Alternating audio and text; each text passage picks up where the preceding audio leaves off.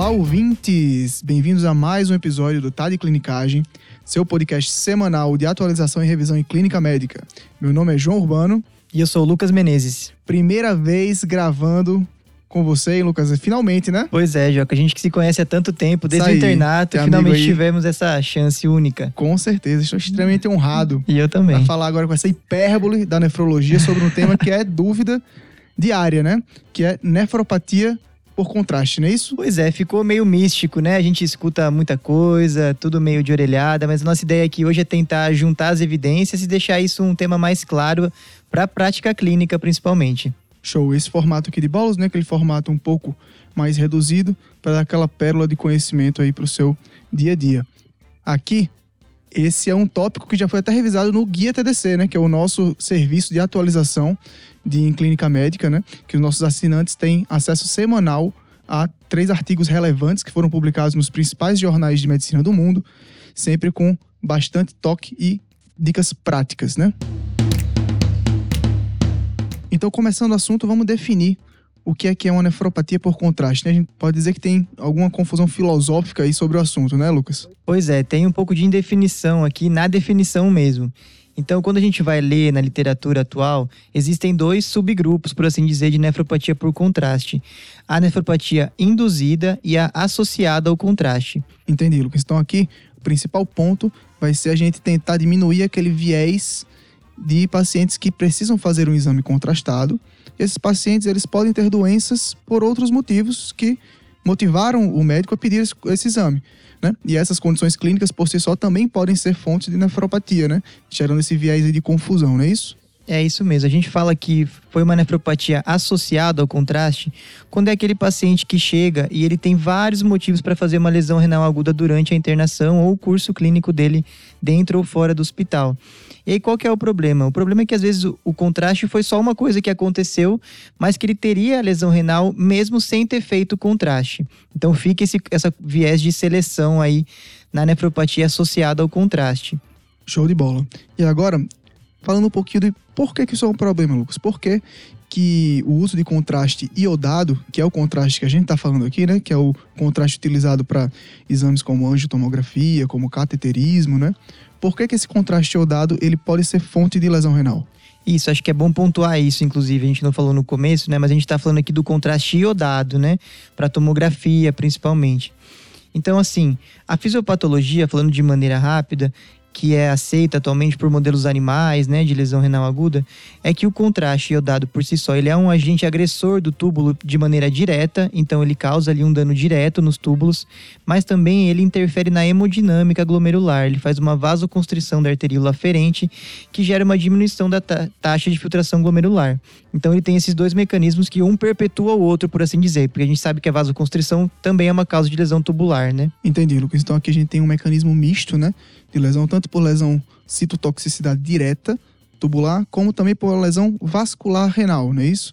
Aquele principal mecanismo ali que diminui a taxa de filtração glomeru- glomerular, porque diminui o fluxo de sangue ali no glomérulo, não é isso? Que chega ao glomérulo, exatamente. Perfeito. E aí, então, agora passando para os fatores de risco. Quem são os pacientes e qual é o contexto que eu tenho que me preocupar com a nefropatia por contraste?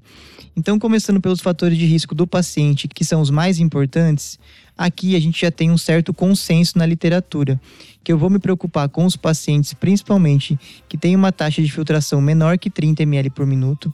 Esses, com certeza, são o principal grupo de risco para nefropatia por contraste. Beleza. E também a gente tem os pacientes que têm me- menor que 45 ml por minuto e tem algum outro fator de risco, sendo que o principal deles é, é ter um diabetes mellitus prolongado. Além disso, outro grupo bem estabelecido são os pacientes que estão em vigência de lesão renal aguda. Acho que é um, um motivo até meio óbvio, mas a gente sempre espera o paciente estar no seu melhor momento para fazer o exame, se isso for possível, obviamente. Beleza, Lucas. Então, aqui, revisando, a gente tem fatores de risco associados ao paciente, que desses, o principal vai ser se ele tem alguma doença renal prévia, é isso, principalmente taxa de filtração menores do que 30 ou 45, e dos outros fatores de risco, diabetes mellitus prolongado é o principal.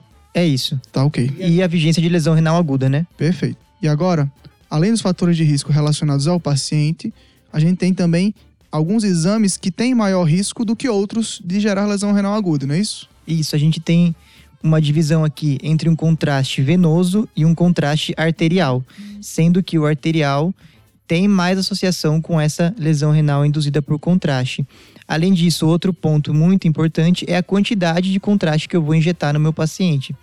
Aqui a gente tem um número que não é consenso, mas se fala muito entre 100 e 125 ml pelo exame. Entendi. Então são aqueles exames que precisam de maior volume, né? A ortografia, cateterismos mais complicados que injetam muito contraste, são associados a mai, maior risco de lesão renal aguda. É isso mesmo. E além disso, a nefropatia por contraste é uma coisa tão importante há muito tempo porque os contrastes antigos tinham uma coisa diferente dos contrastes mais modernos, não é isso? Isso é um ponto importante, porque assim, na época que isso foi descrito, realmente existiam mais casos porque o contraste era mais antigo.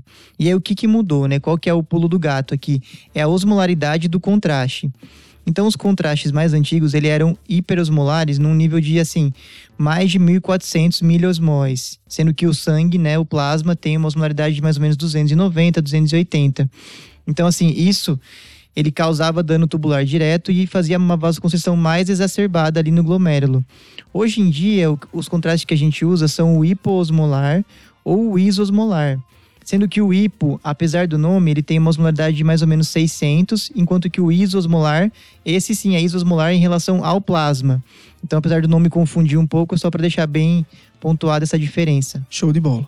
Beleza, então falamos de definição, falamos fisiopatologia, dos fatores de risco. E agora, como é que essa lesão renal, quando ela acontece, ela vai se comportar, Lucas? Ela pode se comportar só como uma lesão renal aguda, ela pode ser causa de uma doença renal crônica. Como é que esse paciente geralmente evolui? Isso. Então, a evolução natural da lesão renal aguda por contraste, quando ela acontece, ela tende a ser benigna. E o que eu quero dizer com isso? Ela é uma lesão renal que acontece geralmente com um aumento moderado de creatinina e é precoce, entre 24 e 48 horas após a infusão do contraste, porque assim, é um mecanismo de tubular direto e um efeito hemodinâmico que acontece rápido. Então a alteração da creatinina, ela é também rápida por essa fisiopatologia.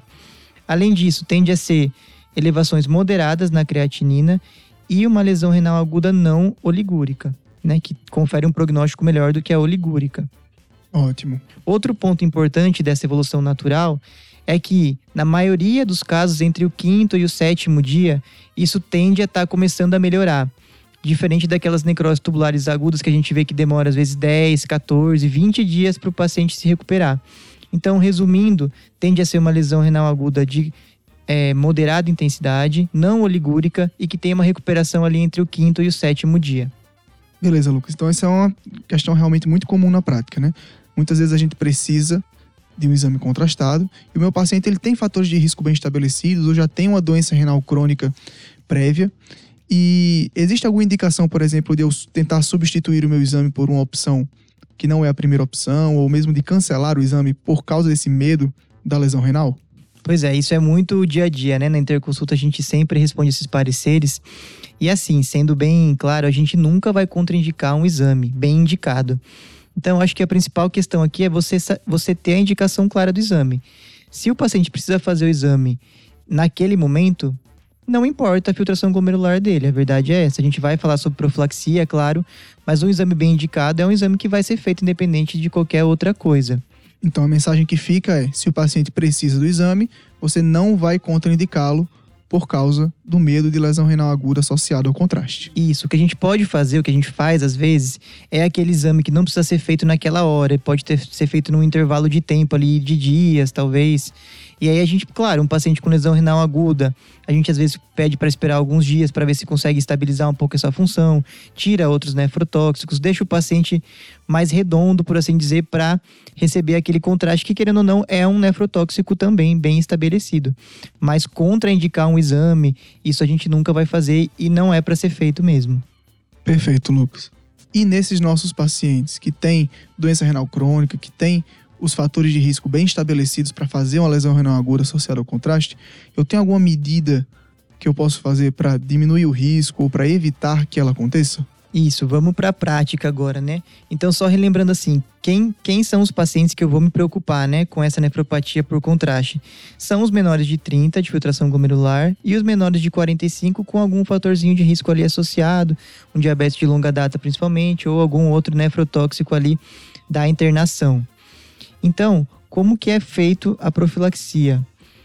Basicamente, a gente vai querer hidratar o nosso paciente antes do exame. Foi a única coisa que realmente viu diferença entre incidência de lesão renal aguda e mudança de desfecho duro nos estudos prévios. Então, o velho NaCl 0,9%, não é isso? Exatamente. Nada de bicarbonato, nada de acetilcisteína. Isso, são, são tópicos assim, algo polêmicos, mas a verdade é que a evidência que a gente tem hoje em dia só suporta mesmo uma expansão volêmica com um cristalóide balanceado. Beleza, então aqui basicamente o raciocínio vai ser você hidratar o paciente para meio que tratar preemptivamente alguma lesão renal pré-renal que esteja acontecendo naquele paciente, né? Isso, se a gente for puxar um pouquinho da fisiopatologia, aquela vasoconstrição da aferente, se o paciente já está um pouquinho hipovolêmico ou tem algum outro fator ali, isso pode ser a gota d'água, né, com o perdão do trocadilho, para ele fazer uma lesão renal mais importante. então a ideia é essa e foi o que foi visto nos estudos. Foi a única coisa que mudou um pouco esse desfecho da lesão renal aguda induzida por contraste. Beleza, Lucas, tranquilo.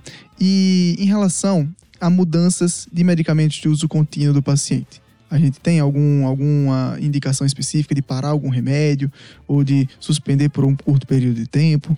Isso, aqui a gente vai entrar também num terreno de evidências frustras, tá?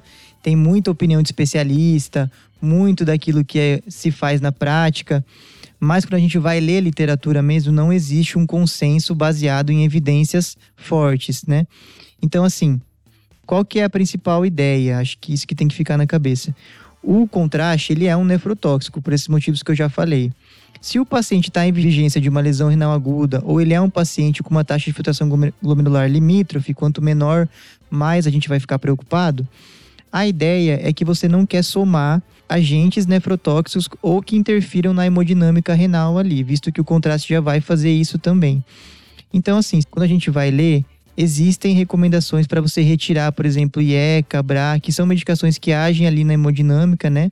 Na, vaso, na vasodilatação da eferente, principalmente. Então, você vai somar ali coisas que alteram a taxa de filtração glomerular. Então, assim, sendo uma resposta mais sucinta, não existe evidência para tirar ou para manter, mas naqueles pacientes mais limítrofes, a tendência da literatura é retirar por alguns dias, visando diminuir essa alteração na hemodinâmica renal. Beleza, então a famosa contenção de danos, que é uma medida que, apesar de não ter muita evidência, também não vai influenciar no desfecho desse paciente. Por exemplo, por você parar um IECA por cinco dias, por uma semana, não é isso? Isso, a gente pensa que esses remédios são um ganho, né? Quando você usa muito tempo, desfecho a longo prazo, você tirar ali cinco dias e possivelmente evitar uma lesão renal aguda de dimensões maiores, pensando assim, talvez realmente vale a pena naqueles pacientes mais limítrofes com pouca reserva. Perfeito, Lucas. Agora a gente vai para alguns casos muito corriqueiros no nosso dia a dia que geram muita discussão, geram muita dúvida e a gente sempre chama a nefrologia para ajudar a gente. Paciente que, por exemplo, já faz diálise continuamente, já, ele já é dialítico, ele já está em terapia de substituição renal já há muito tempo, ele precisa de um exame contrastado. Eu preciso encaixar a diálise logo após o exame, preciso adiantar uma sessão, tem alguma recomendação formal sobre isso? Isso. Então aqui aquele paciente já, vou fazer só um adendo aqui, no paciente anúrico principalmente, porque às vezes quando o paciente tem uma diurese residual, a gente quer preservar isso também. Então entraria no contexto até de profilaxia às vezes. Mas aqui pensando no paciente que é anúrico, já faz diálise cronicamente e ele vai receber um exame contrastado, a recomendação é não alterar o esquema de diálise dele. Então, assim, ah, eu dialiso de segunda, quarta e sexta, fiz um exame na quinta-feira, por exemplo, contrastado. Preciso dialisar na quinta? Tem alguma urgência? Alguma coisa que eu preciso fazer? A resposta é não. Qual que é a única exceção aqui? E é uma exceção rara de acontecer. É quando o volume de contraste ele vai causar uma repercussão de hipervolemia no paciente. E aí você dialisa ele por hipervolemia e não porque ele recebeu o contraste. Perfeito. Então é porque ele acaba tendo um motivo já bem estabelecido de receber diálise, que é a hipervolemia. Exatamente, não pelo contraste. Perfeito, Lucas. E uma outra situação muito comum é aquele paciente que já tem uma lesão renal aguda, agora não fez hemodiálise ainda, mas que fez um exame contrastado.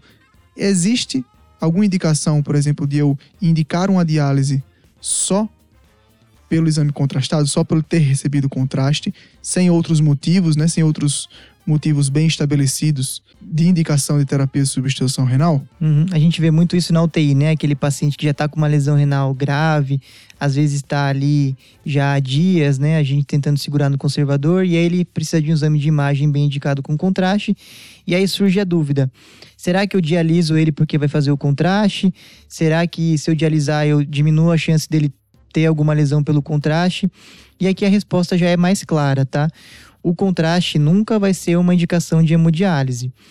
Primeiro, pensando na fisiopatologia, como eu falei, é uma agressão rápida ali ao túbulo, né? Então, assim, não adianta você fazer a diálise porque o dano já vai estar tá feito. Então, essa, essa vertente ali de dialisar rápido para evitar o dano não faz sentido. O outro ponto é que o a diálise está longe de ser um procedimento assim sem dano ao paciente, né? Então já é muito bem estabelecido que você causa mais dano dialisando um paciente de maneira preemptiva, por assim dizer, só porque ele recebeu o contraste, do que você aguardar o desfecho dele ali nos próximos dias, ver se ele vai ter alguma urgência dialítica para além do contraste.